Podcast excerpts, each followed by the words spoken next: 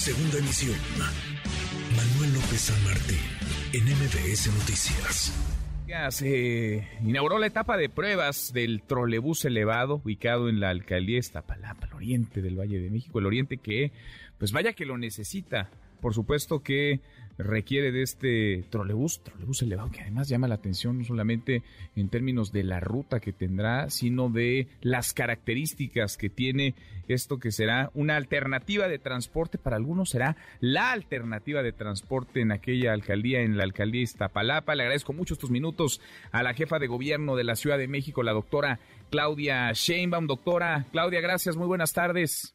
¿Qué tal? Muy buenas tardes. Gracias por platicar con nosotros esta tarde. El Oriente, Iztapalapa, el trolebús, vaya que hacía falta. ¿Por qué, ¿Por qué poner en marcha y cuáles son las características, eh, doctora, de este nuevo medio de transporte que está en etapa de pruebas y que estaría pronto ya en operación? Sí, muchísimas gracias. Muy buenas tardes. Esta es una obra, nosotros decimos única en el mundo porque así lo es. Es un segundo piso de ocho kilómetros prácticamente para tener una idea es lo que sería más o menos de el Zócalo hasta Churubusco, hasta Circuito Interior. Eh, va de el Puente de la Concordia, que es la salida hacia el Estado de México, hacia Puebla, hasta Constitución de 1917, pasando el Periférico Oriente. Es un segundo piso donde solamente corren eh, trolebuses. El trolebús tiene la característica de ser un transporte no contaminante, que no tiene ruido tampoco, es un transporte eléctrico y hay 11 estaciones desde la primera estación hasta Constitución de 1917. Se puede tomar, va a tener la tarjeta de movilidad integrada, va a tener eh, su entrada pues de manera electrónica. Eh, entra uno a la estación, hay escaleras eléctricas, hay elevador o hay escaleras normales y sube uno a poder tomar la ruta del trolebús. Va en el sentido contrario al que normalmente eh, vamos en, en las calles porque tiene su puerta del lado derecho y las estaciones son centrales. Y pues en vez de una hora, que es lo que hoy se tardan en microbús, pues van a estar haciendo 18 minutos. Además, todos los microbuses van a desaparecer, Vermite Iztapalapa, eh, porque se van a chatarrizar y quienes son concesionarios de los microbuses eh, compraron trolebuses para poder operar una parte de la ruta, la otra parte la opera la empresa, el gobierno de la ciudad, que es Sistema de Transportes Eléctricos.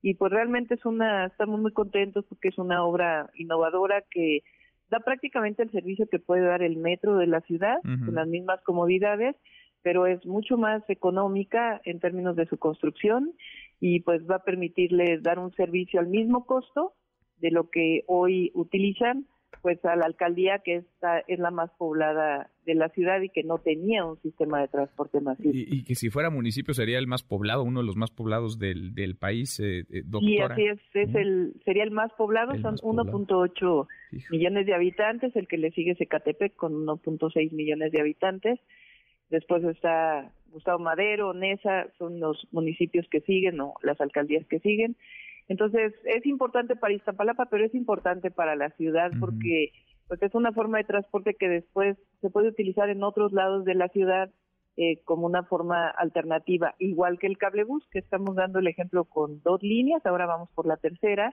y a cualquiera que llegue posteriormente al gobierno de la ciudad, pues estoy segura que son sistemas de transporte que les parecerán económicos y una forma pues distinta de moverse que no contamina, no contribuye a los gases de efecto invernadero por el cambio climático, tiene todas las comodidades y seguridad para las familias de la Siendo económico, responsable y cuidadoso del, medio ambiente, el cablebús, este también, el, el, trolebús elevado. Doctora, ¿cuántas personas eh, beneficiaría esto? ¿Cuándo comenzarían operaciones y cuánto va a costar? ¿Cuánto va a costar el boleto?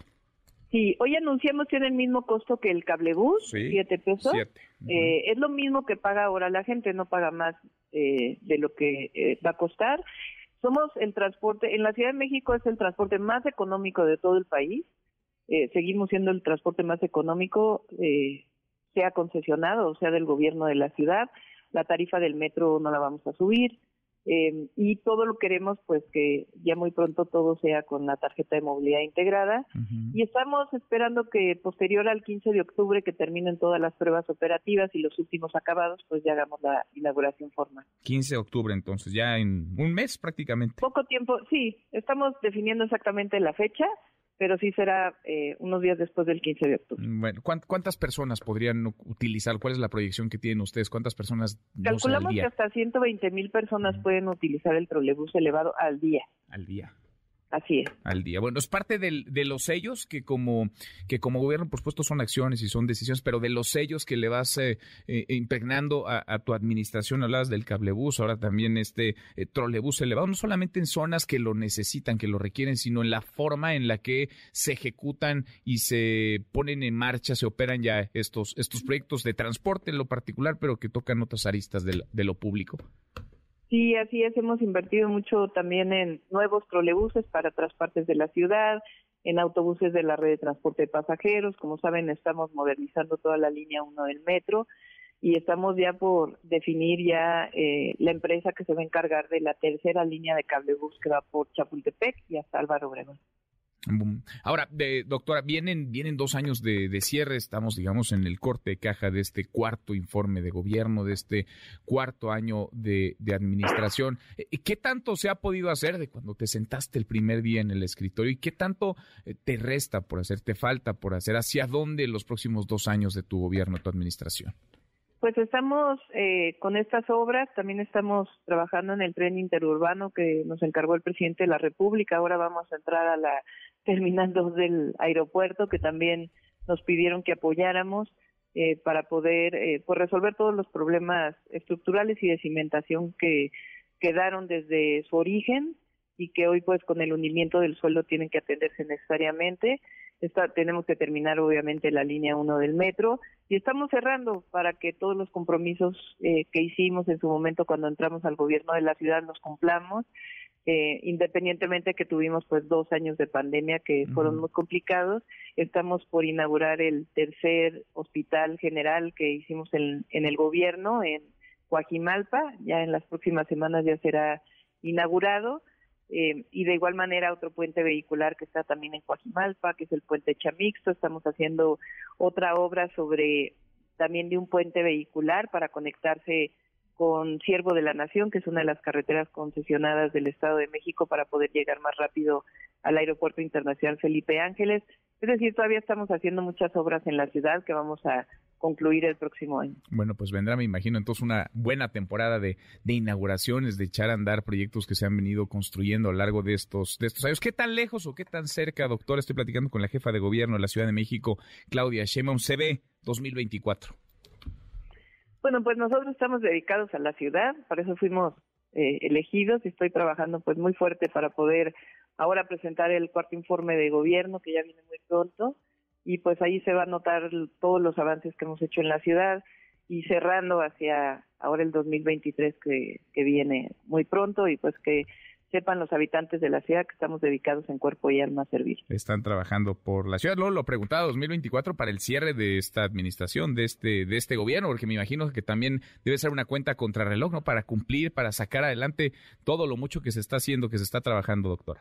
Sí, afortunadamente pues hemos venido trabajando como relojitos para poder cumplir con todo lo que nos comprometimos pues hay muchísimo por delante y esta ciudad está llena, llena de, de retos. Eh, como siempre, gusto saludarte. Gracias, muchas gracias por estos minutos. Al contrario, al contrario, muy buenas tardes. Gracias.